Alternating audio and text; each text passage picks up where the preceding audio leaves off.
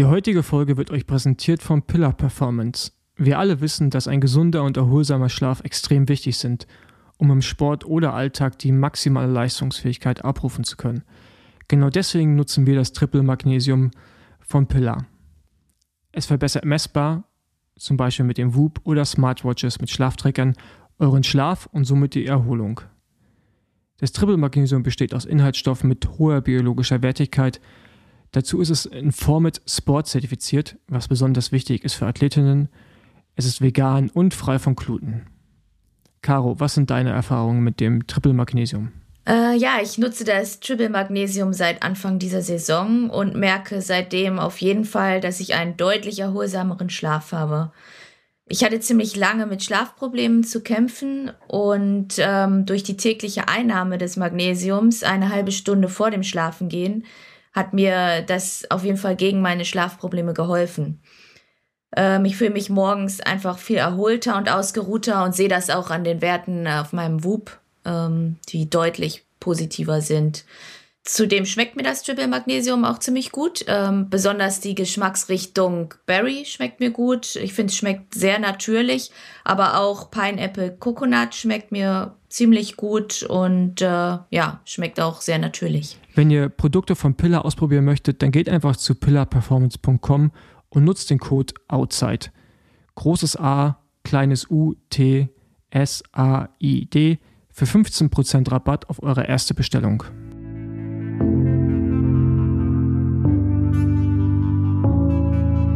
Outside. Der Gravel Podcast mit Paul Voss und Caroline Schiff.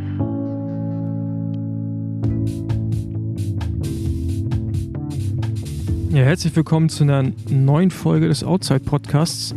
Äh, Caro hatte ein paar spannende Tage in der Hall of Fame bei ihrem, Rad, bei ihrem Radsponsor, oder zumindest hat sie einen Stern, einen Stern bekommen, aber kann sie gleich noch mal mehr zu erzählen. Währenddessen war ich äh, in Hollywood unterwegs und bin auch bei den Sternen vorbeigefahren oder vorbeigegangen. Äh, aber dazu gleich mehr. Caro, wie ist die Lage? Ja, hi Paul. Ähm, ja, alles gut. Ich sitze im kalten Deutschland, genieße das wunderschöne Wetter hier. Ähm, ist echt im Moment richtig schlimm und beneide dich ums schöne Kalifornien, weil ich auch echt ein großer ja. Fan von Kalifornien bin. Und ähm, ja, wenn du mal Bilder postest, dann werde ich auf jeden Fall immer ganz neidisch. Aber ich gönn's dir. ja, ja gut, ich meine, du hast ja auch äh, deine Ausweichmöglichkeit ja. Richtung Mallorca, Richtung Palma. Von daher, ähm, ja, nee, aber es ist, ist ganz nett hier. Und du sitzt ja auch gerade wieder in deiner in der Rumpelkammer. genau. Ich bin im Lager. genau, also dein, dein, dein Podcastzimmer. Äh, also da ist auf jeden Fall nicht das Problem, dass es da drin erhalt, weil da stehen so viele Sachen drin, dass es gut gedämmt ist. Ja, genau, das ist unser, ja, unsere Rumpelkammer, wo äh, sämtliche Sachen für den Laden gelagert werden. Weil unser Laden ja nur 30 ja. Quadratmeter ist und die Ware muss ja irgendwo hin. Ja, ma maximale Optimierung bei euch. Ja, das auf jeden Fall. Ja. Aber Erzähl mal äh, von deinen Tagen bei, bei Canyon. Ich habe nur Fotos gesehen. Mhm. Du hast, glaube ich, ein Bike-Fitting jetzt, ne? Auch. Genau. Ich äh, bin letzte Woche als erstes nach Köln zu High Science zum Bike-Fitting angereist. Das äh, hatte mir Canyon vorgeschlagen, dass wir so ein Fitting mal machen, weil, ähm, ja, ich hatte Genau, so ein bisschen äh, beim Anbauen hatte ich ja Rückenprobleme, die allerdings wirklich, glaube ich, durch das Rennen entstanden sind, durch diese Matsch- und Tragepassagen. Und ansonsten wollten wir einfach mal gucken, was man noch optimieren kann und dann mein neues, ähm, ja, extra für mich angefertigte neue Grail dann eben in dieser neuen Position direkt aufbauen. Und ja, dann haben wir so ein bisschen Dinge optimiert beim Fitting. Ähm, ich hatte auch insbesondere bezüglich der Lenkerbreite da nochmal ähm, ja, den Wunsch geäußert, dass man sich das nochmal anschaut. Ja. Und? Hat man sich angeschaut? ja, auf jeden Fall. Ähm, ich denke auch, dass es von Canyon, ähm, ja, Input ist ja immer gewünscht von den Athleten und ich bin auch froh, dass das in dem Fall wirklich ernst genommen wurde und dass jetzt mit Daten auch belegt werden konnte, dass ich als schmale Fahrerin auf jeden Fall ein schmaleres Cockpit benötige. Und genau, jetzt werde ich da erstmal mit einem ähm, Seriencockpit von ja, aus den vorherigen Jahren ausgestattet, das Rad als Übergangslösung und dann hoffe ich, dass auch so ein schmaleres Cockpit in Produktion geht. Das werden wir dann aber ja. nochmal sehen. Welche Breite fährst du denn jetzt? Äh, 38 habe ich ähm, jetzt auf, oder es ist 37 Mitte, Mitte. Und dann, hm. ja, 38 außen. Also es ist eigentlich das Cockpit, was ich auch auf dem Grizzle, was das gelbe Rad, was ich auch beim Trucker gefahren bin. Mit dem. Also kein Flair. Genau, ist jetzt ein Road Cockpit ohne Flair. Ich bin jetzt auch eh nicht so der Fan vom Flair. Also ich habe es noch nie so wirklich gebraucht. Deswegen muss ich es jetzt auch nicht haben und bin eigentlich ganz zufrieden jetzt mit dem Cockpit erstmal.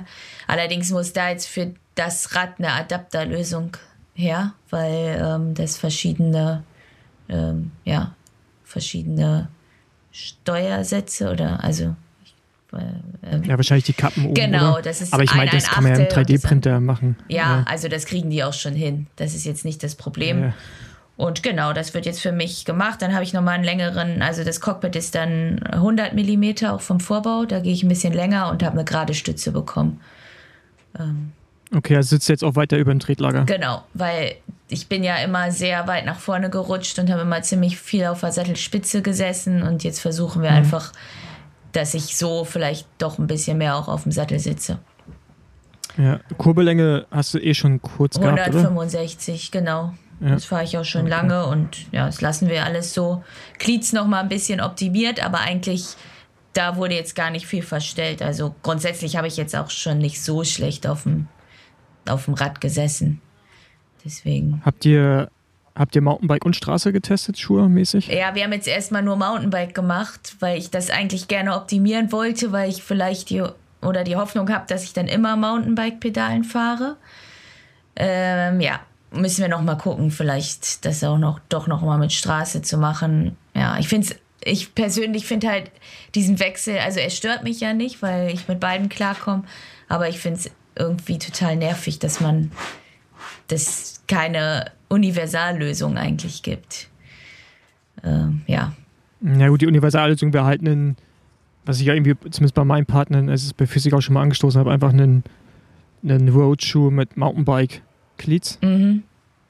Ja. Ähm, ja, genau. Also das ist ja so, weil am Ende geht es ja bei, bei den Cleats vor allem um die beidseitige, dass man beidseitig reinkommt. Genau. Und Schnell rein, dass halt, raus. wenn man mal absteigen muss, was ja relativ selten vorkommt, außer jetzt bei Anbauen, das, also Anbauen ist ja nicht die Regel, ne? Also das ist ja. Ja, und Deutsche hm. musste man ja auch mal schnell runter.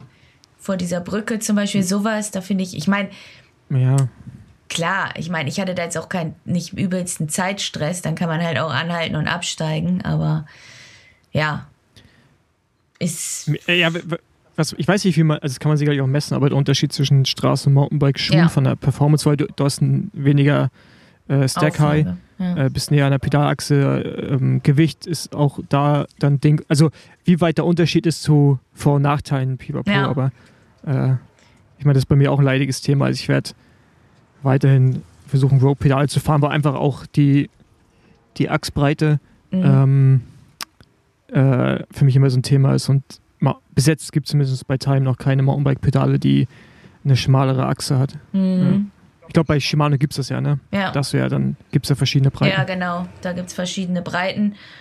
Und ja, im Prinzip komme ich eigentlich gut klar mit Mountainbike-Pedalen. Und wenn es dann wirklich mal irgendwo technisch ist, fühle ich mich eigentlich schon sicherer mit dem Mountainbike-Pedal, weil ich dann auch mal auch in irgendwelchen Schotterkurven oder so mit dem Fuß raus. Das mache ich eigentlich so beim Cross oder wenn wir hier Cross oder Gravel fahren auf ein bisschen ja, welligeren oder technischeren Strecken, finde ich, mache ich es gern, dass ich mal mit dem Fuß in der Kurve rausgehe oder so. Du machst das ja, glaube ich, gar nicht, also habe ich noch nie bei dir gesehen, nee. aber ich mache es halt echt ganz gerne, deswegen glaube ich, würde ich mich sogar sicherer fühlen mit dem Mountainbike-Pedal. Und wenn es jetzt nicht ja. den mega Nachteil hat bei mir, dann ist es ja eigentlich auch egal. Ja. Genau.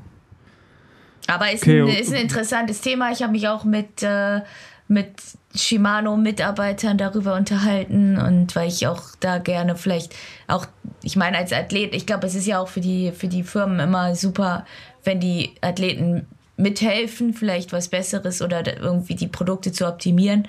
Und ich finde halt, dass man den Mountainbike-Schuh auf jeden Fall dann vielleicht da, was du halt auch sagst, ein Mountainbike-Schuh, der wie ein Roadschuh ist, eigentlich produziert oder entwickelt, weil irgendwie sind die ja. Mountainbike-Schuhe immer eher noch weiter oder nicht so angenehm zu tragen. Ja, also ich denke, das wird kommen. Ich meine, der Gravel-Trend, was jetzt so irgendwie das anging bei den Schuhherstellungen, war dann eher mehr Komfort, also dass man auch gehen kann. Es ja. ist aber eher so Bikepacking genau. oder Ultra, Ultra-Rennen. Wenn du jetzt auf Performance schaust, dann ist es nochmal ein anderer Use Case. Äh, ich bin gespannt, ob Firmen damit rauskommen, aber ich finde eh so, also am Ende brauchst du einfach nur einen Roadshow, wo du auch eine Mountainbike-Kit ja. drunter machen ja. könntest. Ja. Also das wäre es ja schon. Also du brauchst ja nicht ein komplett neues Produkt entwickeln, sondern einfach nur eine Sohle mit der Möglichkeit. Ähm, und dann wäre es ja eigentlich schon getan. Ja. Weil, ganz ehrlich, kurz auf einem auf einem Straßenschuh zu laufen geht das auch. Geht auch, ja. Ich bin auch in, ja. äh, in Frankreich bei dem Gravel-Rennen. Da bin ich auch bergauf auf irgendwelchen Steinen mit meinem Roadpedal gel gelaufen, mit den Cleats. Und die gingen danach auch noch. Also die waren noch vollständig mhm. vorhanden. Ja. Mal gucken, so, was ging dann bei, bei, äh, bei Canyon? Ja, genau. Hast du einen Stern bekommen? Ja, ähm, das war eigentlich im Rahmen einer äh, Movie Night, die Canyon an einem der Abende veranstaltet hat. Da haben wir uns drei Filme, äh, drei ja, YouTube-Filme von Athleten angeguckt. Einmal von dem amtierenden Ironman-Weltmeister und dann nochmal von Fabio Wittmer und zwar einem anderen äh, ja, Trailfahrer oder ich weiß immer nicht so richtig, was es ist, wenn die mit ihren Rädern springen und Saltos machen. Aber, ja, aber da, da gibt es ja viele Sachen. Ja, Von daher ist es einfach. Auf jeden Fall ist es so ein Verrückter, mit der Dinge macht, die ich nie mit dem Rad machen würde. Und dann ähm, genau in dem Zusammenhang haben die halt diese ähm, Hollywood-Sterne auf dem Boden gemacht für die Athleten. Und die sind halt jetzt bei Canyon auf dem Boden und das fand ich richtig cool. Und eigentlich insgesamt war es extrem, ähm, ja, man wurde eigentlich behandelt wie eine Königin mal drei Tage. Es war wirklich, wirklich cool. Also war eine super schöne Zeit. Dann war noch die Canyon Weihnachtsfeier am Samstagabend.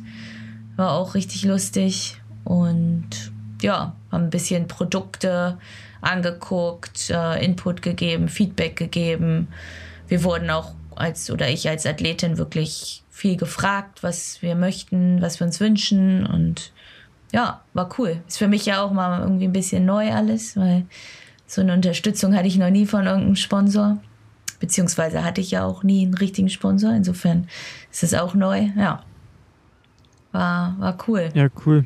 Ja. Aber wie viele waren dann da? Wie viele Athleten? Äh, ich glaube, wir waren, also es war ein Tag vorher, waren schon die Straßenathleten, also war auch Liane Lippert und ein paar von Alpecin da. Die waren aber dann schon abgereist und wir für für diese drei Tage, auch mit den ganzen Programmen und mit der Weihnachtsfeier, waren wir acht Athleten. Also es waren dann, äh, ja, ich weiß nicht, wie die Auswahl war, aber es war eben der äh, amtierende Ironman-Weltmeister da. Ähm, ja, ich jetzt als Anbauensiegerin, Fabio als sowieso wahrscheinlich wichtiger Athlet für Canyon. Line Bouquet ist eine Mountainbikerin, U23-Weltmeisterin. Ja, genau. Und Wer ist der amtierende Ironman-Weltmeister, weil du die ganze Zeit den Namen nicht sagst? Äh, Sam, Kannst ihn nicht erinnern? Sam Laidlow. Doch, doch. Ja. ja. Aber ehrlich gesagt, ich kannte ihn nicht. Und ich dachte, als ich ihn gesehen habe, er wäre ein Downhiller. ja, ja der, der, der, der, läuft vom Style her, Ey, läuft er so rum. Ja. Ich auch, also, ich hab, was heißt, ja. der sieht halt nicht aus wie ein Ausdauersportler. Nee, genau. So, ja. Ich bin auch, ich habe das erst gecheckt, als wir seinen Film angeguckt haben, dass er der äh, Triathlet ist es war halt auch am ersten Abend und dann bin ich auch zu ihm hin und meinte so, ey, du siehst echt nicht aus wie ein Triathlet. Und er hat sich auch nichts, also nichts gegen Triathleten, aber er hat sich auch nicht so benommen. Er hat auch gut Gas gegeben auf der Canyon Party. Und ja, ähm, ja war lustig, auch so jemanden dann mal kennenzulernen. Und ja, war cool. Gibt auf jeden Fall Motivation, sowas, wenn man sieht, dass, dass da der Sponsor so hinter einem steht und ja, so, so motiviert ist. Und ich habe auch viele Mitarbeiter kennengelernt bei Canyon, die halt eben an dem ganzen, ja, im Sports Marketing, die ja eigentlich an von, von, von bis, also aus der Produktion bis zum Marketing, den CEO habe ich kennengelernt.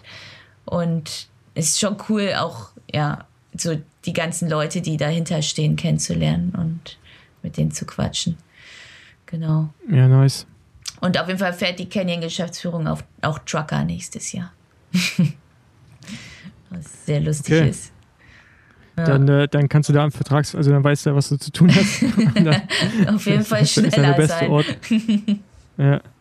ja, gut, da mache ich mir jetzt weniger Sorgen. Ich denke, das, das wird schon. ja, genau.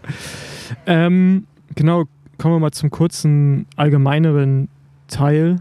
Genau. Wir haben heute wieder äh, einen Gast, eine Gästin. Ich weiß gar nicht, sagt man Gästin? Das hört sich irgendwie.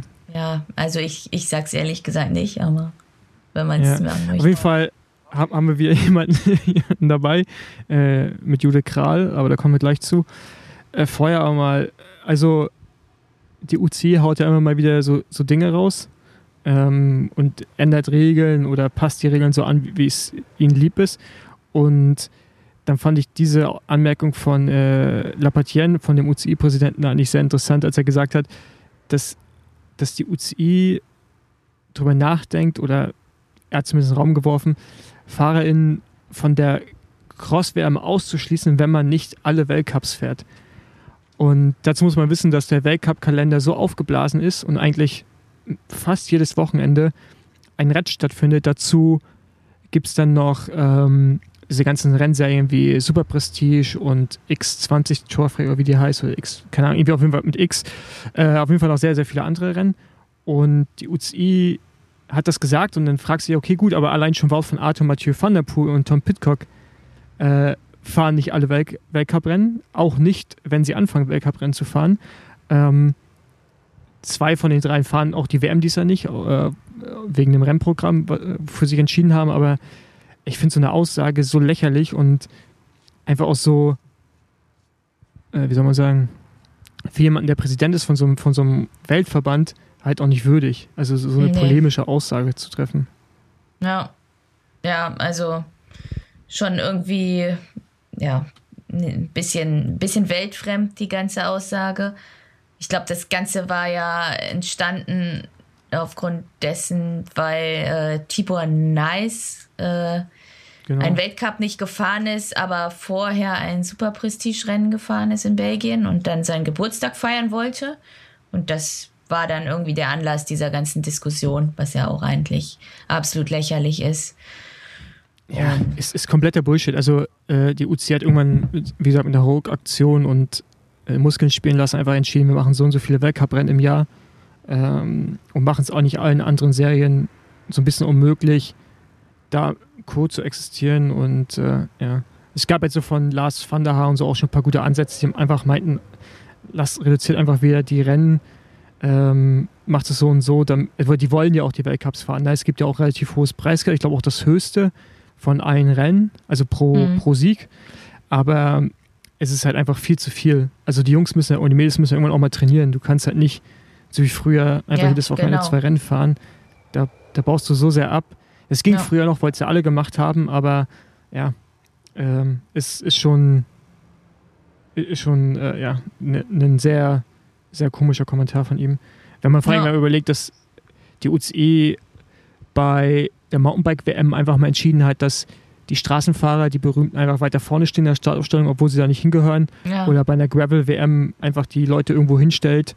Ähm, deswegen, also man macht sich da schon die Regeln, wie man es immer gerne hätte. Mhm. Und äh, will Fahrer bestrafen und Fahrer bestrafen, wenn sie halt nicht zu 100% das tun, was die UCI vielleicht gerne hätte ja, obwohl es nicht gegen die Regeln verstößt. Ja. Ja, ja genau. Mal, mal sehen, wo es hinführt. Ja, dann äh, hat Matej Mohoric, der amtierende Gravel-Weltmeister, bekannt gegeben, dass er äh, Bock hat, Gravel-Rennen zu fahren. also, und genau. davon auch reichlich, äh, anscheinend. Ja. Ähm, er hat so ein bisschen sein Programm bekannt gegeben und darunter fällt dann auch auf jeden Fall Unbound, das will er definitiv fahren. Und ähm, ist ja so ein bisschen die Frage, was so, was noch so an Rennen für ihn reinpasst, aber der hat wohl Gefallen gefunden. Der Sponsor, in dem Fall Merida, möchte das auch gerne. Und er hat auch schon gesagt, dass er zu Unbound auch wahrscheinlich Teamkollegen mitbringt. äh, da bin ich mal, da bin ich, da bin ich echt mal gespannt. Ich habe bis jetzt mir nie Sorgen gemacht, so was Teams angeht bei Unbound, weil ich meine, also wenn man ehrlich ist, die meisten, die vielleicht auch einen Teamkollegen haben, oder ja, bei, obwohl bei Frauen ist es noch relevanter als bei Männern, die sind dann eh nicht so stark, dass die vorne mitfahren können. Also, weil mhm. tendenziell ist dann der Kapitän eh schon mit Abstand der Stärkste und der Rest meistens nicht mehr. Und äh, wenn der jetzt aber halt noch ein paar World Tour Jungs mitbringt, pff, das kann schon, äh, das kann schon eine Auswirkung haben aufs Rennen. Jetzt bin ich auch gespannt, wie das bei den Frauen abläuft, ob äh, Nevia Dommer, ob die das auch macht oder ob für sie Olympia hm. zu wichtig ist, zwecks Vorbereitung. Ja, ja. ich glaube, es ist noch ein bisschen ein Unterschied zu Frauen, weil eben die Distanz im Verhältnis zu den normalen Straßenrennen ist anbauend ja dann schon eine richtig extreme Distanz. Weil Männer, ja. also die sind halt auch noch mal kürzer, die Straßenrennen. Und ich glaube, das passt halt einfach noch weniger in den Gesamtstraßenkalender als bei Männern. Insofern, ja, bin ich gespannt. Ich finde es cool, weil das, äh, dass man das Weltmeistertrikot ein paar Mal sehen wird. Und es wertet ja auch auf jeden Fall Gravel auf und auch das Rennen, also das Anbau und Rennen, definitiv. Ja, ja, also ähm, geil, es macht dann so ein bisschen, der Kopfschmerz ist das falsche Wort, aber wie gerade schon gesagt, es äh, macht die Sache komplizierter. Es motiviert einen, also mich ja. Fall noch mehr, noch härter zu arbeiten, weil man jetzt weiß, dass ich so die, die üblichen Gegner kennt man und man, man kann es einschätzen, ob man die schlagen kann oder nicht. So, und bei Mahoric ist halt, der ist halt nochmal eine andere Liga, ne? Also der ist halt, ich meine, der hat äh, Tour-Etappen gewonnen, hat mal an Remo gewonnen und so. Das ist halt, das ist schon nochmal ein, ein, anderer Fahrer, der auch technisch vor allem sehr, sehr versiert ist. Also der kann halt auch Rad fahren. Bei vielen Straßenfahrern ist eher das Problem, die können zwar drauf treten, aber sobald es halt auch um Technik geht, sind die nicht so versiert. Mhm. Und ihm traue ich halt schon zu, gerade bei dem Nordkurs, den wir, den wir nächstes Jahr haben, also der ist technisch anspruchsvoller, mehr Anstiege und auch äh, größere Steine, dass er da eher in der Lage ist, auch einen Reifen zu flicken und äh, auch mit den Gegebenheiten sehr gut klarkommt. Von daher wird das ein interessantes, interessantes Ding. Ja, auf jeden Fall. Ja, wird nicht genau. einfacher. Und es werden ja auch noch diverse andere Leute am Start stehen, die es äh, irgendwie interessant finden. Insofern wird ja, spannend. Genau. Dann äh, war von Arthur und Mathieu van der Poel aufeinandertreffen. Äh, wann, wann das erste Mal? Ja, ähm, ich habe gelesen, dass Wout van Aert seine Saison am 9. Dezember beginnt und Van der Poel wird am 22. Dezember beim Exact Cross in Mol einsteigen. Insofern wird kurz vor Weihnachten das erste Zusammentreffen der beiden sein. Und dann ja. wird es wieder spannend. Beziehungsweise ja, das Rennen wird dann wieder unspannend. ja, ja, mal gucken. Ne? Also ich, also ähm, ich bin gespannt, wie sich Wout macht. Wout wird ja keine WM fahren, was man gelesen hat. Und äh, Tom Pitcock auch nicht, aber Mathieu wird wohl wieder fahren. Mhm. Ähm, ist auch eine, eine spannende Entscheidung. Äh, ich meine, bei, bei Wout geht es auch um den Giro dieses Jahr oder nächstes Jahr. Der will ja da versuchen, auf Gesamtwertung zu fahren. Ähm, ja, dann, dann, hoffe ich nicht, dass es so eine One-Man-Show wird von, von ja. Mathieu, aber das werden wir ja noch sehen. Äh, aber ja, ich freue mich schon drauf und ich hoffe auch, dass vielleicht ein Thibaut Pinot und irgendwie hat man das Gefühl, dieses ganze Track. Thibaut Nice. Track Balois. Nice, nicht Pinot. Äh, Thibaut Nice. Pinot, der ja, genau. kümmert äh, sich um seine Ziegen, glaube ich. Ja, genau, das ist Thibaut Nice. ähm, bin gespannt, wie der, wie der sich da so schlägt. Und vor allen Dingen auch dieses ganze Track. Heißen die auch Track Balois? Oder ja, auf jeden Fall dieses Track-Team? Ja. Ja, genau. äh, die fahren ja echt gut. Ja. Äh, ja, also die, die gewinnen jetzt die Weltcups zum Teil und ähm, ist echt immer vorne vertreten und mal gucken, vielleicht wird es ja doch nicht ganz so in Anführungsstrichen äh, langweilig, weil ganz ehrlich, die Duelle Wout gegen Mathieu waren im Cross jetzt nie langweilig. Es war schon immer. Ja, ich mag es auch. Also dahinter, dahinter, dahinter, dahinter wurde es halt immer langweilig. Eben, genau. Das war halt das Problem. Oder das, ja, doofe für die anderen, dass die Show halt irgendwie vorbei war, wenn die beiden eingestiegen sind. Und die Übertragung findet halt auch nur vorne statt. Teilweise hat man einfach nur noch bis maximal Platz 3 irgendwelche anderen Fahrer gesehen. Also. Ja, genau. Ja, von daher, äh, ich, ich freue mich aber drauf und äh, bin, bin gespannt.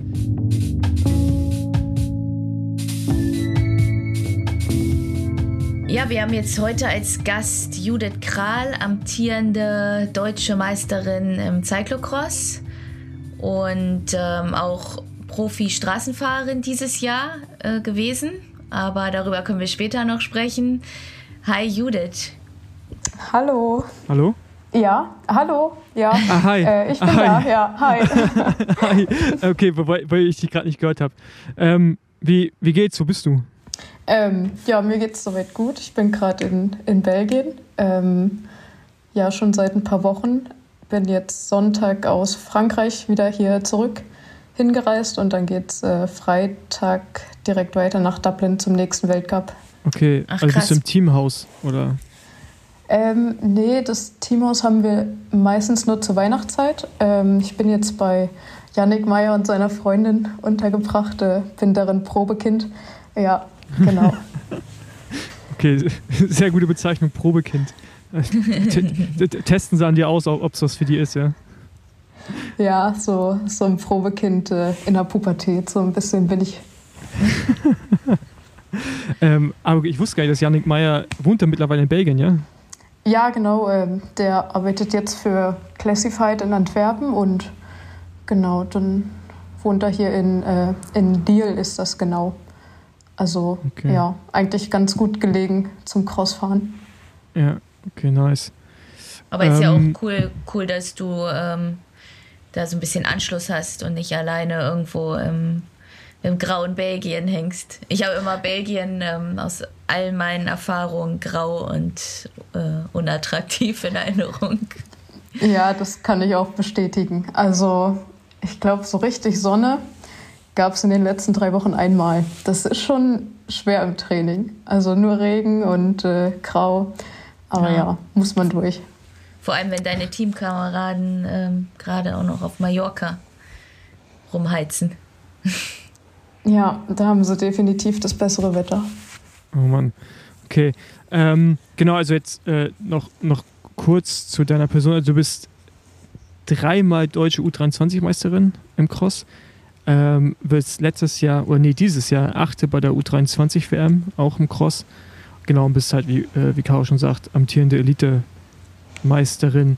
Ähm, dann studierst du immer noch Lehramt oder hast du es pausiert oder wie ist da die, die Lage bei dir? Äh, ja, ich studiere noch, äh, wahrscheinlich auch noch recht lange. Ähm, ich mache aktuell ein Urlaubssemester, also deswegen kann ich auch für ja, mehrere Wochen jetzt hier unterwegs sein. Ähm, habe nur ein Online-Modul, damit ich ja wenigstens ein bisschen vorankomme an der Uni. Und ja, aber nee, also so richtig pausieren geht es dann doch schlecht mit Lehramt. Ähm, ja, läuft irgendwie weiterhin. Und dann Okay. wirst du es ähm, im Frühjahr sozusagen wieder aufnehmen zum Semester. Genau, also im Frühjahr auf jeden Fall. Also ich studiere ja Sportdeutsch auf Lehramt. Ähm, und also die ganzen sportpraktischen Dinge werde ich dann im Sommersemester machen. Ähm, wahrscheinlich auch noch irgendein Praktikum. Also da ist der Umfang dann auf alle Fälle höher. Ähm, aber sie- siehst du dich dann später auch mal als Lehrerin oder ist das für dich auch gerade einfach so ein, so ein bisschen so ein Ausgleich zum Sport? Also ist das dein, ist das dein Traumberuf? Ja, tatsächlich ist mein Traumberuf. Also ich wollte schon immer Lehrerin werden, also schon als Kind. Und ich finde, das Studium ist schon okay, also teilweise schon anstrengend. Aber ich habe in Leipzig keine Anwesenheitspflicht, das macht es äh, um einiges angenehmer. Ähm, aber ja, nee, also ich will schon auf alle Fälle mein Studium abschließen. Ähm, jetzt nicht in der Regelstudienzeit, also würde ich auch gar nicht mehr schaffen. Aber ja, wenn das irgendwann in den nächsten drei, dreieinhalb Jahren wird, dann wäre ich schon sehr froh. Welche Fächer dann? Äh, Sportdeutsch auf Gymnasiallehramt. Okay. Ist ja auch nicht gerade unanspruchsvoll, äh, Gymnasiallehrerin. Muss man ein bisschen was für tun, würde ich mal sagen. Ja, mit Deutsch, äh, mit dem ganzen Korrigieren habe ich mir vielleicht nicht das Ja, Einfachste stimmt. rausgesucht, aber Sport, also Sport ist extrem anstrengend im Studium, finde ich. Aber ich denke, später Sportlehrerin zu sein, ist schon, ist schon was Cooles eigentlich. Ja, da auf jeden mir- Fall. Da reicht es ja, wenn du eine Jogginghose anziehst. Genau. Und, Und die dann, anderen äh, machen lässt. genau. Einfach nur nach Sport aussehen. Ähm, genau, Caro hat ja schon erwähnt, dass du dieses Jahr ähm, als, Straßi-Pro, als Straßenprofi unterwegs warst. Und ähm, du jetzt, also du hast ja letztes Jahr, und ich glaube, dieses Frühjahr den Wechsel vollzogen, ne? Hast du Heizomat dein jetziges Team verlassen, bist dann zum belgischen Proximus-Team gegangen und bist jetzt aber wieder zurückgekommen.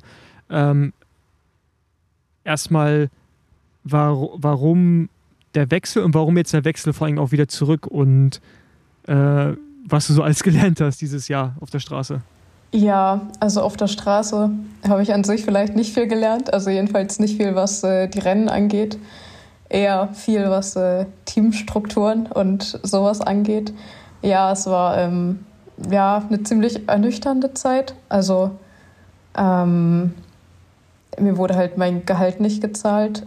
Und ja, also es ist jetzt nicht äh, auf World Tour Niveau gewesen. Also das ist jetzt auch kein Gehalt, wo ich mich selbst als Profi bezeichnen würde.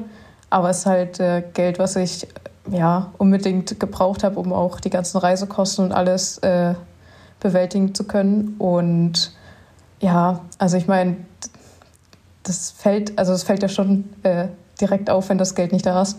Aber so richtig dann schlimm geworden ist es dann so nach drei Monaten, wo ich dann schon immer dringender nachgefragt habe. Und ja, also wir sind doch kein so gutes Radmaterial gefahren und haben da auch immer nur, ja, so Versprechungen gehört. Das gleiche mit dem Geld. Das war halt einfach kein Umgang, der sich in einem Profiteam gehört. Ähm, ja, ich hatte dann ja auch eine verspätete Pause. Also ich bin noch gar nicht so viel Rennen gefahren im äh, April, Mai und ja, also irgendwie hat sich die Lage so zugespitzt im Team, dass ich danach auch gar keine Rennen mehr für die gefahren bin. Also nur die Klassiker und sonst gar nichts weiter. Ähm, ja, dann kam die DM und alles und also da hatte ich schon kaum Kontakt mehr zu dem Team. Äh, die haben ja, sich nicht bei mir gemeldet und äh, ja, das Geld kam auch dann halt nie. Ähm, ja, und dann habe ich nach der DM beschlossen, dass es halt so nicht weitergehen kann. Ähm, dann war mit halt die Cross-Saison am wichtigsten und ja, da wusste ich ja, dass ich äh, bei Stefan und bei Heizumat halt wieder einen Ansprechpartner habe, wo ich mich halt auf alles verlassen kann, was im Vertrag steht und wo ich auch eine gute Zeit hatte. Und deswegen ähm, ging das dann recht schnell wieder zurück zu Heizumat. Was? Aber mit welcher Begründung hat das Team dann äh, einfach kein Geld gezahlt? Weil es war ja sicherlich vertraglich geregelt und ähm, ja, ich glaube, die hatten das zu dem Zeitpunkt nicht. Ich, also ich kann es mir auch nicht erklären, ich weiß es nicht. Ähm, es gibt ja eigentlich diese Drei-Monats-Regelung, hm. möchte ich meinen, bei der UCI, wo man dann äh, eingehen kann. Und also kurz bevor ich da hingehen konnte, haben die mir ein Monatsgehalt gezahlt, wo dann schon vier fällig gewesen wären. Und ähm, ja, aber ja, also auf die anderen fehlenden Monatsgehälter sind die dann auch nie eingegangen. Ähm, haben dann auch ein bisschen rumgestresst äh, mit dem Vertrag, also dass ich halt raus wollte. Und ja, ja gut, also habe ich es jetzt letztendlich geschafft. Ja, aber also das ist ja es ist ja keine Kleinigkeit. Ne? Also du wirst auch nicht die einzige Fahrerin gewesen sein, bei der das so ist, gehe ich von genau, aus. Genau, also das wäre jetzt meine Frage wundern. gewesen, ob das deinen Teamkolleginnen auch so ging oder? Ja, also tatsächlich ging das allen so. Ähm, also ich glaube, ich war schon einer der ein bisschen besser verdienenden. Ich glaube, die meisten von unseren Holländerinnen äh, sind so für 250 Euro gefahren. Ähm, ja, fand ich dann auch schade, dass das halt niemand gemeldet hat bei der UCI. Ich glaube halt, die wollten halt ein Team haben. Also die waren halt weiter auf so ein Team angewiesen. Ähm, aber ja, nee, tatsächlich haben eigentlich, also soweit ich weiß, hat keiner das Gehalt, äh, also über einen gewissen Zeitraum hat es keiner bekommen. Und von manchen habe ich gehört, dass die es ja bis jetzt noch nicht gesehen haben. Ähm, und eigentlich, eigentlich haben mir auch alle Teamkolleginnen gratuliert, dass ich es aus dem Vertrag rausgeschafft habe. Ähm, ja. Krass. Aber hast du es gemeldet? Nee, ich, also wie gesagt, ich, ich konnte es dann nicht melden, weil direkt, also direkt vor dieser Einmonatsfrist, es waren vielleicht zwei, drei Tage davor, ähm, haben die mir ein Monatsgehalt überwiesen. Und äh, das war dann halt irgendwann, ich glaube, Ende Juni, Juli. Mhm. Und äh, da war ich dann, also da habe ich dann schon gesagt, dass ich, äh, oder kurz darauf habe ich gesagt, dass ich das Team verlassen will. Und dann habe ich alles schon mit Stefan äh, soweit fertig gemacht, sodass, ja, also ich konnte dann auch nicht noch länger warten, bis dann nochmal irgendwie drei Monate oder so vergehen. Ja. Ey, das ist ja, das ist ja. Das ist ein Skandal ist, eigentlich. Ja, genau. Also, also, nicht eigentlich, ist es einer. Und vor allem, ja. wenn man jetzt, jetzt mal ganz, also ne, jetzt gar nicht deine Ergebnisse, aber äh, wenn man schaut, welche Rennen ihr auch gefahren seid, ihr seid Gent Wevelgem gefahren, du hast noch Flanderen, Ronde von Flanderen, also auch dann, äh, äh, dann auch Lotto-Rundfahrt, also die Thüringen-Rundfahrt. Das sind jetzt ja schon auch im Frauenkalender große Radrennen und äh, das finde ich halt schon wirklich skandalös. Das, ihr werdet nicht das einzige Team sein, wo das so ist, aber ich finde das krass, dass es so im großen Stil bei Teams immer noch gemacht wird. Also es ist ja bekannt, auch bei Männerteams ist jetzt kein Frauenproblem, sondern es ist ein strukturelles Problem im Radsport zum Teil. Das finde ich heftig. Also. Ja, finde ja. ich auch. Und ähm, das Team gibt es ja auch nach wie vor, oder? Ja, genau. Ähm, die haben jetzt, also die hatten halt mitten in der Saison dann auch den Sponsor gewechselt. Ähm, kann ich gerade gar nicht sagen, wie der heißt. Ähm, da wurde uns schon gesagt, dass das Geld dann kommen würde, aber ja, also von meinen Teamkolleginnen habe ich halt anderes gehört. Ich weiß jetzt nicht, wie viel dieser neue Sponsor daran verändert. Ähm, ja, also ich habe keinen Kontakt mehr ähm, zu den Team-Offiziellen, zu ein paar Fahrern noch, aber sonst nicht weiter. Oh Mann, ey. Krass. Alter, ja, okay. okay. Ähm, ja, also ich meine, in dem Fall wird äh, äh, äh, Heizung hat ja sicherlich glücklich, also in Anführungsstrichen glücklich gewesen sein, dass du ähm, ja, wieder zurückgekommen bist, oder? Also gehe ich mal von aus, dass man eventuell mit einem weinenden Auge gesehen hat, dass du das Team verlassen hast, weil du ja auch versucht hast, eine Chance zu suchen auf der Straße, sich zu entwickeln da äh, und jetzt halt wieder zurückkommst. Äh, war die Freude dann da groß oder das war, denke ich mal, relativ easy dann, oder? Für dich wieder? Ja, schon. Also ähm, Stefan hat schon auch immer so bei meinem Papa nachgefragt, wie es mir geht und so. Und mein Papa hat äh, dann auch gesagt, dass ich halt ein bisschen Probleme habe im Team und ähm, also ich glaube, der hat den Anruf dann schon irgendwo erwartet und äh, ja, dann ging alles recht fix. Also ja, wird mit offenen Armen wieder empfangen. Ja. Ja, wir hatten den Stefan Herrmann ja auch vor zwei Wochen hier im Podcast. Äh, Folge kam, was das Feedback angeht, auch sehr gut an. Also wenn ihr so ein bisschen Insights wissen wollt in so ein äh, Cyclocross-Team, wie das so funktioniert, eure Sponsorensicht vor allen Dingen, also die wirtschaftliche Komponente, hört euch das gerne nochmal an. Ähm, Okay, also hast du jetzt für dich erstmal gar nicht so viel Positives mitgenommen. nee, also ich, also mental habe ich wirklich ganz schön mit der Straße abgeschlossen gehabt dieses Jahr. Ähm, also ich hatte auch gar keine Freude mehr bei den Rennen. So die DM, ähm, da war ich ja noch in dem Team, aber halt wirklich mit null Unterstützung. Ähm, ich hatte das Rad vom Team und sonst äh, Zeitfahrmaterial komplett von mir und auch äh, Wettkampfmaterial, was Laufräder und sowas angeht alles von mir, äh, Unterkunft und keine Ahnung was, alles äh, selbst gemacht. Und ich glaube, danach bin ich gar kein Rennen mehr gefahren. Ja, nur noch so ein kleines, ein kleines Dirty-Rennen, was ich äh, mit meinem Crossrad dann fahren musste, weil mir das Straßenrad dann wieder abgenommen wurde und auch mit Cross-Übersetzung, da äh, ja, oh. hatte ich ein bisschen zu tun. Spannend hinterm Bernie. Und ähm, ist dann überhaupt Straße für dich noch was, was du als, äh, ja, als Option für dich siehst oder als Wunsch? Oder ist es jetzt so, dass du sagst, nee, ähm, das hat mir jetzt irgendwie keinen Spaß gemacht und das brauche ich auch nicht mehr? Ja, also schon. Also ich, ich sehe mich schon auch bei Straßenrennen. Also ich habe schon noch Spaß dran in. Nein, ich, ich habe schon noch Spaß auf der Straße. Äh, es kommt halt glaube ich, wirklich auf das Umfeld an. Also ich würde mir das jetzt nicht mehr, ich habe jetzt auch mich nicht bei irgendeinem, naja, bei so einem Team wie Proximus halt äh, wieder beworben. Äh, ich, also das könnte ich, glaube ich, nicht nochmal durchmachen.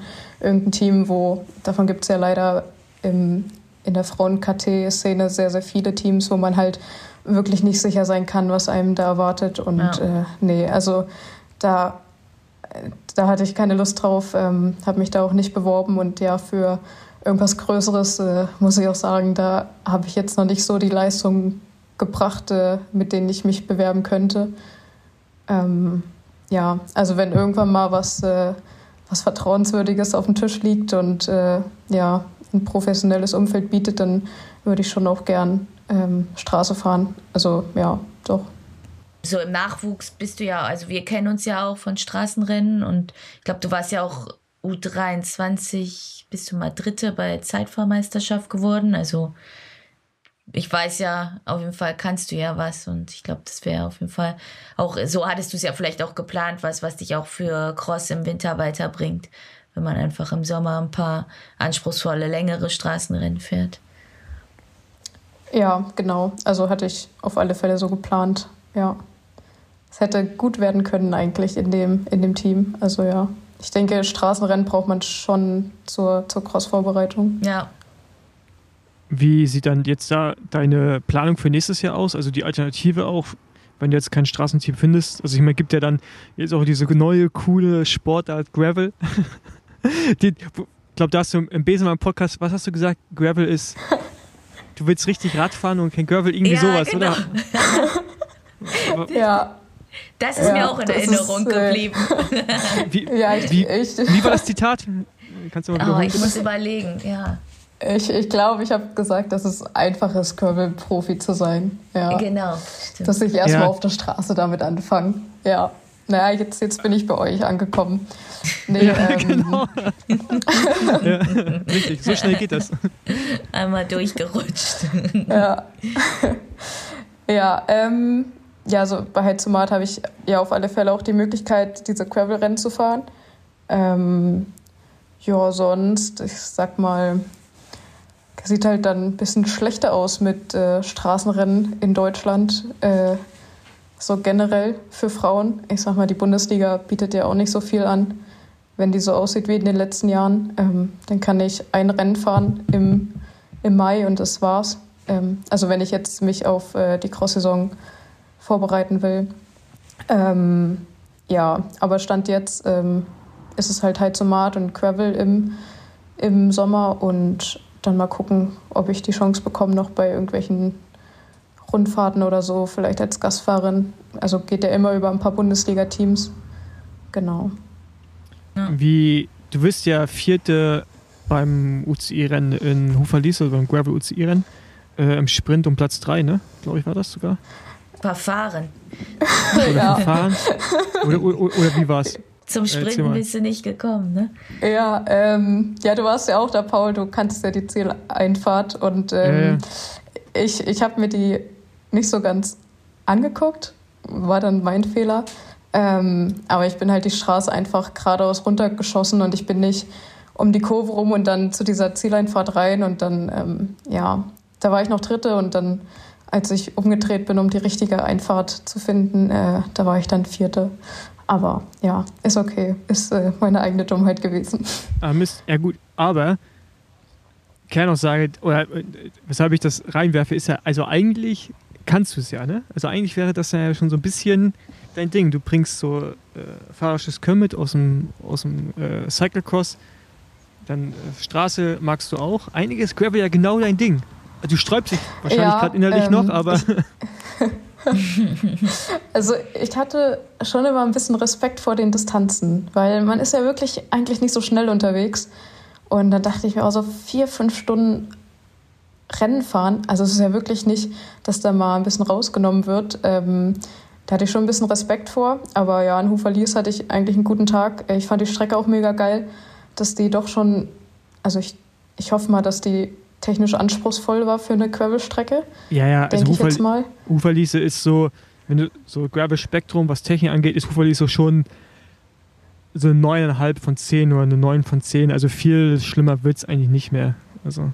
Ah ja, ja, schade. Also ich habe manchmal okay. schon ein bisschen, ich habe manchmal schon ein bisschen Angst um mein, um mein Rad gehabt, aber sonst ähm, fand ich die Strecke schon richtig geil. Ja, ich fand's halt, äh, ich fand halt die Bedingungen für unser Frauenrennen ziemlich, äh, ziemlich unwürdig. Also da hatte ich echt, äh, also ich glaube, ich bin größtenteils zu schnell gefahren, weil ich einfach so viel Aggression bekommen hatte, äh, mich da durch dieses Amateur-Männerfeld äh, vorzufahren. Ja, aber nee, ich habe schon ein bisschen Bock auf die Körperin.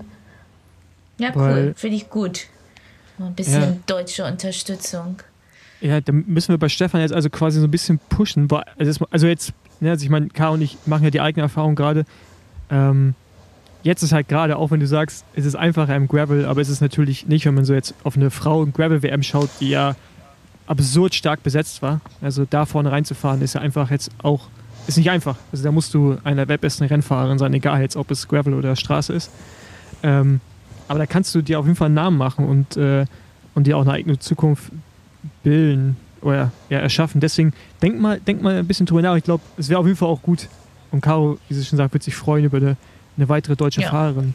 Ich würde mich auch freuen, wenn es einen, noch einen deutschen Rennfahrer gibt, der auch ernsthaft in Gravel reingeht, auf einem hohen Niveau, ähm, weil das dem Sport in Deutschland auf jeden Fall gut tut. Ja, ja. und genügend Rennen hast du dann auch im Sommer. Ja, ja, also ich denke mal, wenn, dann würde ich mich schon auf die ähm, auf die UCI-Serie da konzentrieren, äh, weil sonst, also ihr habt ja manchmal auch hier diese Curvelrennen gemacht, äh, wie anbauend, also das, äh, das sehe ich das, jetzt noch nicht ganz. Das ist äh, vielleicht auch für dein Cyclocross, äh, für deine Cyclocross-Vorbereitung ein bisschen viel. Ja. ja, ja, also selbst bei den, bei den, ja, bei den jetzt normalen Curvelrennen mit zwischen ja, wie weit sind da die Distanzen? Zwischen 100, 130 immer, mhm. aber schon so, dass man vier Stunden meistens unterwegs ja, ist. Vier, fünf, ja, sechs. es ist, also ich, es ist nicht, es ist halt nicht so gut wie ein Straßenrennen, weil halt dieses Dynamische ein bisschen fehlt, ja. weil man ja wirklich eigentlich die ganze Zeit so bei, ja, weiß nicht, 85, 90 Prozent fährt. Ähm, aber ja, schon eine gute Alternative und ja, mit dem Technischen auch eine, die Spaß macht. Ja. Ja. ja. Also eine Gravel-WM ist zwar schon in der, in der Cross-Saison, aber in Flandern einfach, einfach, einfach, mal drüber, einfach mal drüber nachdenken. Ich glaube, das, ähm, das, also es könnte, könnte dir auf jeden Fall auch, auch liegen und so eine Richtung sein, die, die sich auf jeden Fall auch lohnt. Und ich glaube, Sponsoren würden sich da auch freuen, auch deine jetzigen Sponsoren, wenn, wenn man sowas macht, weil es wird, also der, der Hype drumherum oder das Interesse wird auf jeden Fall nicht kleiner werden in den nächsten Jahren. Davon ist mal auszugehen. Ja. Aber ich kann auch verstehen, ne, dass wenn man so jung ist wie du, dass man auch versuchen will, auf der Straße erfolgreich zu sein. Auf, äh, an irgendeinem Punkt. Caro und ich sind ja ein bisschen ja, älter. Wir haben das schon hinter uns. Wir sind Rentner. Ja.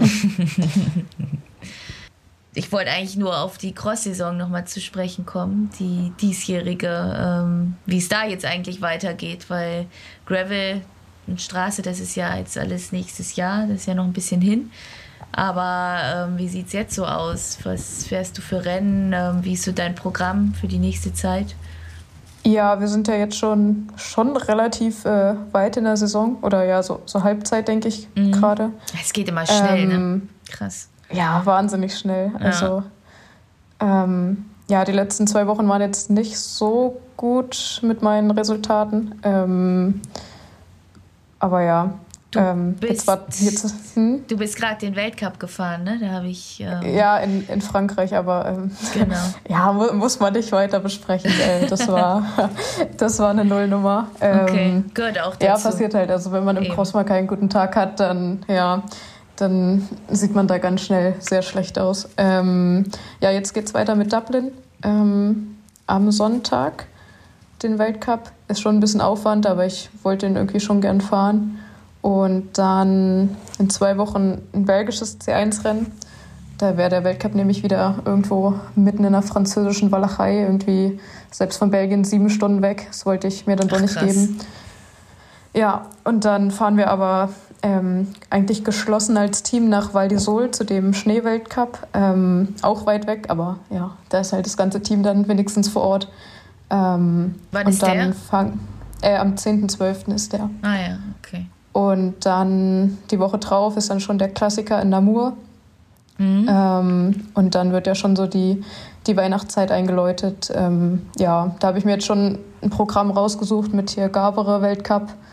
Ähm, dann glaube ich Diegem, das Nachtcross wollte ich fahren und dann wieder Hulz den Weltcup und ja, dann mal gucken. So, manchmal kann man ja auch noch nicht alles planen.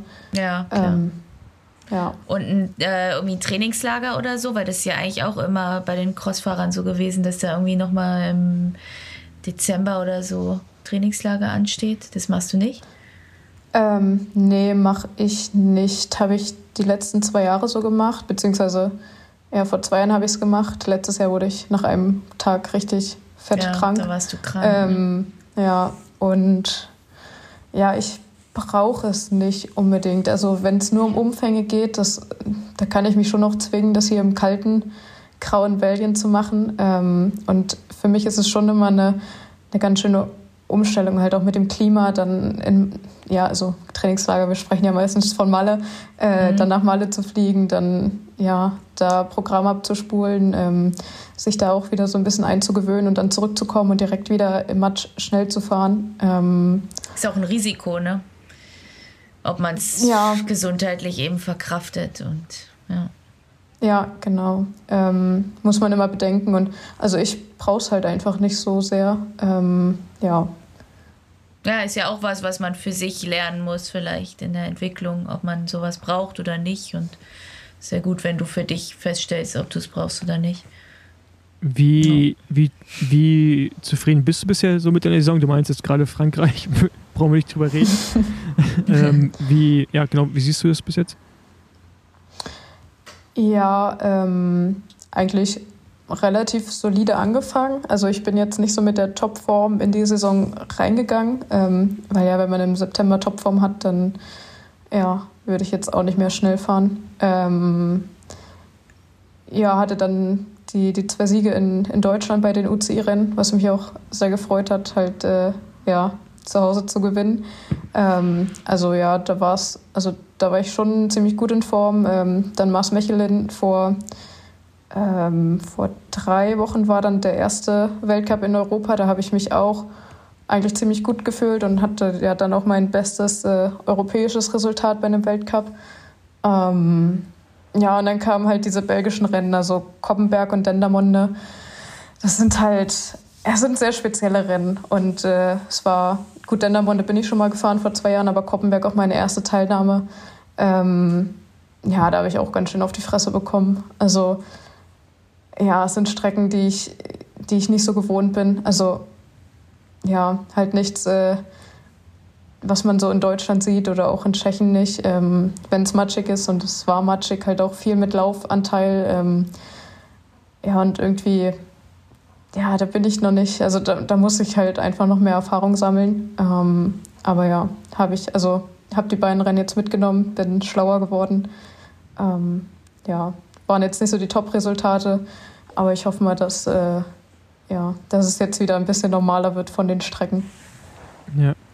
Was siehst du für dich so als, als größte Baustelle, um so die nächsten größeren Schritte zu machen? Also jetzt für dich persönlich? Ja, Schritte. Ähm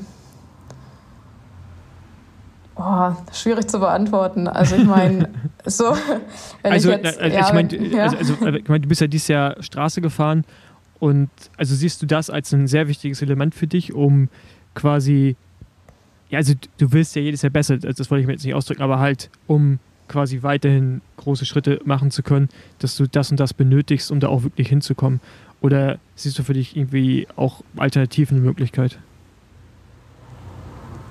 Ähm, also jetzt mit der Rennvorbereitung im, im Sommer? Ja, genau, so allgemein, ja, genau. Ja, ja. Mhm, ähm, ja also ich denke schon, dass ich äh, ein bisschen Rennen brauche. Ähm, das müssen ja auch nicht UCI-Straßenrennen sein unbedingt. Ähm, aber ja, wie ich schon gesagt habe, sonst ist es schwierig, Straßenrennen zu finden in Deutschland für Frauen. Aber ja, vielleicht werde ich es mir dann doch mal geben, mit den Mastermännern irgendwo rumzuheizen auf der Straße. Ähm, ja, also ich glaube schon, dass man das als Grundlage braucht. Äh, irgendwelche Straßenrennen von mir auch aus äh, Gravel, ähm, vielleicht auch ein bisschen Mountainbike. Äh, ja, also ich habe mir jetzt noch nicht noch keinen genauen Rennplan für, für den Sommer gemacht. Ähm, aber ich denke mal, da kann man sich irgendwas zusammenmixen, auch ohne ohne Straßenteam. Ja. ja. Was mich noch interessieren würde, jetzt im Cross, wenn du die Rennen fährst, die internationalen, ähm, wie hast du das Gefühl, so jetzt im Verhältnis zu den anderen Mädels, hat sich da noch mal was entwickelt oder kannst du das so ein bisschen einschätzen? Wie ist das jetzt? Ist es ein Unterschied zu, zum Vorjahr oder? Ähm, ja, entwickelt. Also so lange bin ich ja, bin ich ja eigentlich auch noch nicht bei den ganzen internationalen Rennen oder hier, ja, bei den Rennen hier in Belgien dabei. Ähm, aber ich sage mal, so die, na, ich sag mal, die Top 20. Das sind ja fast zu 80 Prozent Belgierinnen und Holländerinnen. Ja. Ähm, die stehen halt schon alle mit, mit einem Profiteam da, ähm, was halt auch hier vor Ort ist. Ähm, das ist dann schon nochmal eine andere Unterstützung. Die machen ja Teamtraining hier und ähm, ja, was weiß ich alles, kriegen halt auch ein Doppelwochenende. Ähm, Belgien, Frankreich, so wie es jetzt äh, letztes Wochenende war, gemeistert. Ähm, ja, das ist schon dann noch ein Unterschied. Und ich denke mal, das, also, das macht ja dann halt auch schneller. Also ja, da sind jetzt schon Fahrerinnen, wo man halt mitrechnen kann, dass die bei, bei den Rennen in der Top 15 irgendwie in irgendeiner Reihenfolge so auftauchen. Ähm, manche fahren auch mittlerweile gut auf der Straße und ja. Also ja. ist schon ein stabiler Fahrerkreis geworden, würde ich sagen. Ja. Ja. Was, äh, jetzt, ich gerne mal deine, deine Meinung dazu, vielleicht hast du auch gar keine Meinung dazu. Den Kommentar von äh, Lapatien hast du ja auch wahrscheinlich mitbekommen, oder? Hinsichtlich Starts bei Weltcuprennen und dann Teilnahme WM? Oder hast du das, ist es an dir vorbeigegangen? Nee, das ist äh, nicht an mir vorbeigegangen, habe ich mitbekommen. hast, du da, hast du irgendwie eine Meinung zu? Der ist jetzt eigentlich komplett egal, was er sagt. Also jetzt, mal auch, ähm. also jetzt vor allem auch für dich, ne, als eine Athletin, die nicht in der Lage ist, zu jedem Weltcuprennen zum Beispiel anzureisen, sei es rein Logistik, sei es, weil das Budget vielleicht auch zum Teil nicht da ist. Ähm, weil wir reden dann ja auch immer ja, ganz schnell nur äh, von den Top-Athletinnen. Ja. Ja, ich glaube, ich bin auch noch nicht so relevant, dass es bei mir auffällt, wenn ich ein Weltcuprennen nicht fahre. Aber äh, ja, also ich bin da bei den, bei den Sportlern, äh, die sich schon da, da geäußert haben in dem Fall. Also ich finde es halt, also wenn man halt so einen Kalender veröffentlicht, dann kann man halt wirklich nicht damit rechnen, dass jeder ähm, jedes Rennen fährt. Und äh, ich finde es dann auch, weiß nicht, ich finde es dann auch schwierig, wenn man dann halt äh, Sportler vorhält. Also wenn man ja, wenn man da so einen Thibaut Nice, der ja auch erst 21 ist, wenn man den direkt damit bestraft, dass er einen Weltcup ausfallen lässt, äh, weiß nicht. Also finde ich halt, finde ich vollkommen Schwachsinn. Und äh, der Weltcup-Kalender dieses Jahr ist halt wirklich, äh, also schon mit dem einen Rennen in Amerika, was halt, äh, ja, für die meisten gar nicht zu, zu stemmen ist. Ähm, auch sonst, jetzt war immer im Wechsel Belgien, Frankreich, Belgien, Irland, Frankreich. Es ist schon eine ziemliche Herausforderung. Also ich finde nicht, dass man da erwarten kann, dass man jedes Rennen mitfährt. Ja. ja. Ich finde es vor allem genau auch unter dem, Gesicht, hm. ja, unter dem Gesichtspunkt schwierig, dass früher, äh, das ist wirklich, früher gab es ja immer, ich, war es Startgeld oder Finishgeld? Auf jeden Fall hat man relativ einfach Geld bekommen, wenn man beim Weltcup am Start war. Womit man dann zum Teil Reisekosten covern konnte. Es war nicht viel, ein paar hundert Euro, aber man hat was bekommen. Äh, jetzt gibt es dafür natürlich umso mehr Preisgeld. Ich glaube aber, diese, dieses Geld für den Start oder für eine, für eine, für eine Platzierung, die weiter hinten ist, gibt es nicht mehr. Ich glaube auch, dass es dem Sport in der Breite auch nicht gut getan hat, weil seitens so 250 Euro erleichtert für viele zum Teil echt die Entscheidung, ob sie irgendwo anreisen oder nicht. Gerade für kleinere Nationen und RennfahrerInnen, die vielleicht das ähm, ja, ab der Hälfte das Feld ausmachen und äh, ja, äh, macht jetzt ja gerade so schön Werbung dafür, dass man 5000 Euro Preisgeld bekommt, aber jetzt muss man das Radrennen halt auch erstmal gewinnen. Ne? Also, das ist, äh, das ist dann ein schönes Preisgeld, aber da, ja, bis dahin ist auch ein weiter Weg. Ja, also ich weiß jetzt nicht, äh, wie viel so richtig gute Fahrer an Startgeld bekommen haben bei einem Weltcup, aber also ich glaube, mittlerweile darf man gar kein Startgeld mehr bekommen bei einem Weltcup. Das wären dann nur noch bei den genau. großen Serien hier Super Prestige und alles sowas, dass man da Startgeld bekommt. Ähm, beim Weltcup bekommt man schon ganz gutes Preisgeld. Also jetzt selbst in Frankreich, wenn ich mit einem schlechten Platz rausgehe, also ich war jetzt 35. dann fahre ich immer noch mit 300 Euro nach Hause und ähm, ah, okay. ja, das ist, das, das war dann für mich gut. schon ein Grund, das Rennen nicht vorzeitig zu beenden. ähm, Nein, also das hilft schon auf alle Fälle weiter. Äh, jetzt in, in Frankreich war, glaube ich, auch der erste äh, Nachwuchsweltcup. Ah ja, das finde ich auch schwierig. Also ähm, die Nachwuchsweltcups, also die Klassen U19 weiblich-männlich und U23 männlich, die sind auch sehr, ähm, sehr komisch verteilt dieses Jahr im Kalender. Ähm, ja, weiß auch nicht, was sich die UCI dabei gedacht hat. Ähm, ich glaube, da kriegen die Nationen schon Geld für den Start, für den Nachwuchs. Also, ähm, dass die halt Übernachtung oder so ein bisschen ja, äh, bezahlen können. Aber sonst ist auch das Preisgeld im, im Nachwuchsbereich sehr gering beim Weltcup. Ähm, ja, bei der Elite geht es dann schon. Also zwischen Platz 30 und 40 fährt man immer mit 300 Euro nach Hause. Oder 350, okay. ich weiß gar nicht. Okay, ja, okay das ist gut, mehr, dann als ich gedacht hätte. Ja, ich auch. Und das ist dann eigentlich dann auch so wie früher, okay, gut, dann nehme ich meinen Kommentar von eben gerade zurück, weil dann ist es ja trotzdem so, dass du auch hinten äh, Geld bekommst. Bist du eigentlich bei irgendeiner Serie vertreten, also sei es Super Prestige oder wie heißt die andere? Heißt das X20 Trophäe? Wie heißt X2O. X2O. X2O. Genau, X2O. Hast du einen ähm, Vertrag bei einen, der, bei einen Serien? Nee, nee, nee. Ähm, also ich glaube, wenn ich da einen Vertrag mache, wo ich dann jedes Rennen mitfahren würde, dann, äh, ja, dann wäre ich auch nicht mehr lebendig nach der Saison. Ähm, nee, hab, also habe ich nicht. Ähm, ja, weiß ich jetzt auch nicht, ob ich sowas schon anfragen könnte. Also ob die da was rausrücken würden.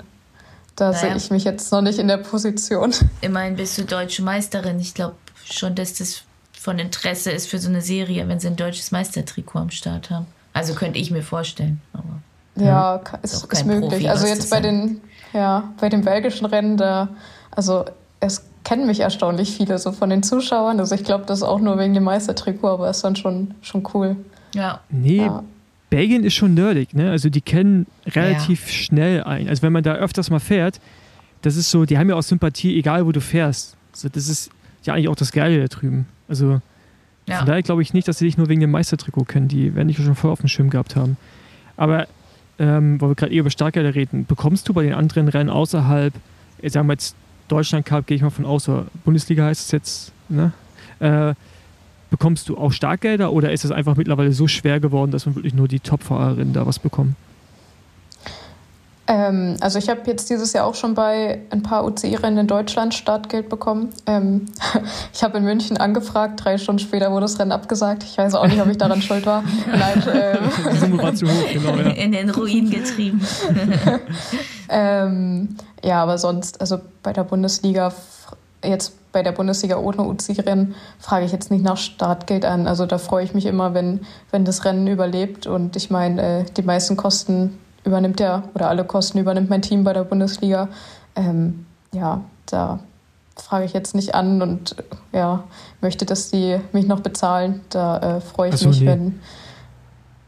Ja, nee, also, also gen genau, ich hätte jetzt auch nur die UCI-Rennen gemeint, also das war ein Bundesliga-Rennen, dass man da nicht Anfragen äh, braucht oder ja, ich glaube, das versteht sich das mittlerweile von selbst, wenn man ein bisschen im deutschen Radsport unterwegs ist. Nicht, weil die es nicht wollen, sondern einfach, weil es äh, wirtschaftlich schwer wird, ja.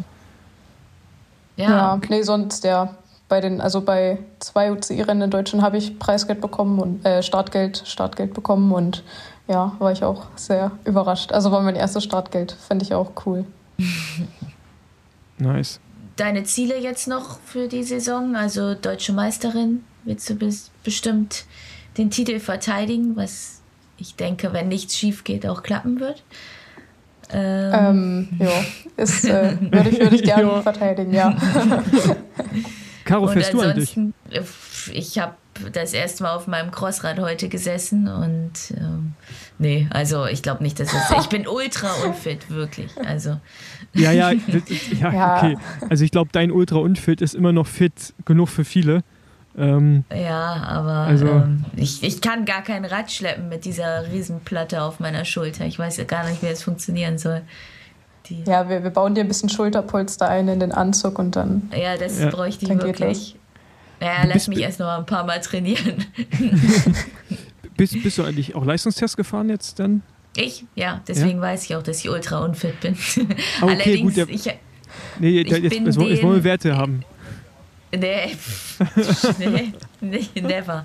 Aber ich bin dann auch nach dem Fitting gefahren und da musste ich schon so oft äh, irgendwie aufs Rad und irgendwelche Watt fahren. Ich habe da nach dem Fitting gesagt, ich bin kaputt. Ich glaube, es macht keinen Sinn mehr. Und ja, so war auch der Leistungstest.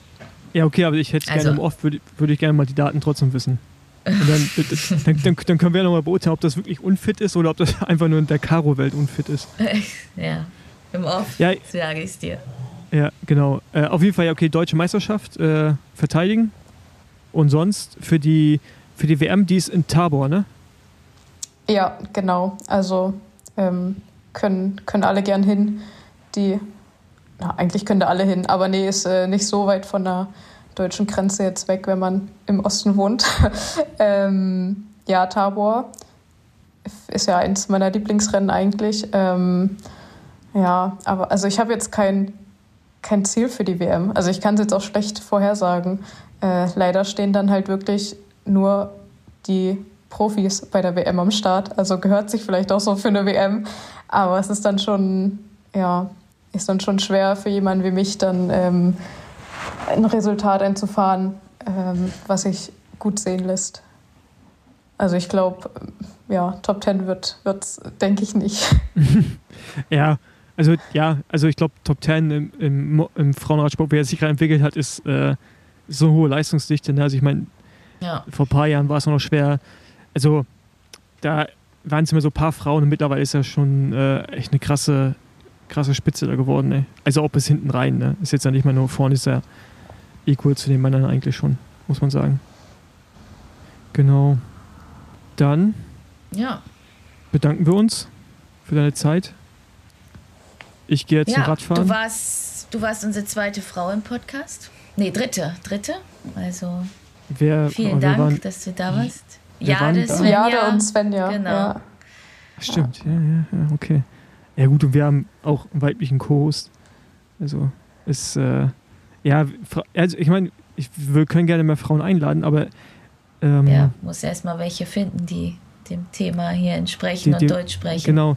Deswegen bei, bei Judith leisten wir gerade ein bisschen Arbeit, damit wir weiterhin mehr in Bezug auf Gravel über Judith Genau. reden können. Aber ja, geht ja schon in die richtige Richtung. Du erkennst es ja schon mal an, dass es auch Sport ist. Das finde ich ja schon mal gut. Und äh, genau, dann sehen wir dich ja vielleicht äh, bei dem einen oder anderen UCI-Rennen. Und äh, genau, aber erstmal viel Glück für die noch anstehenden Rennen, vor allem für die deutsche Meisterschaft. Und dann die WM. Wenn ich da bin, will ich auf jeden Fall auch rüberkommen, weil das ist ja echt um die Ecke aus Berlin. Also im Verhältnis gesetzt zu Belgien ist das nah. Ja, also ich glaube vier, vier, viereinhalb Stunden aus Berlin. Genau. Und also ich, ich finde es geil in, in Tabor. Da steht schön äh, der Plattenbau im Hintergrund und äh, Stimmung ist immer geil. Also man ich, sich zu Hause, Da. ja, das, ja. das, ist wie Training, das ist wie Training zu Hause. Ja.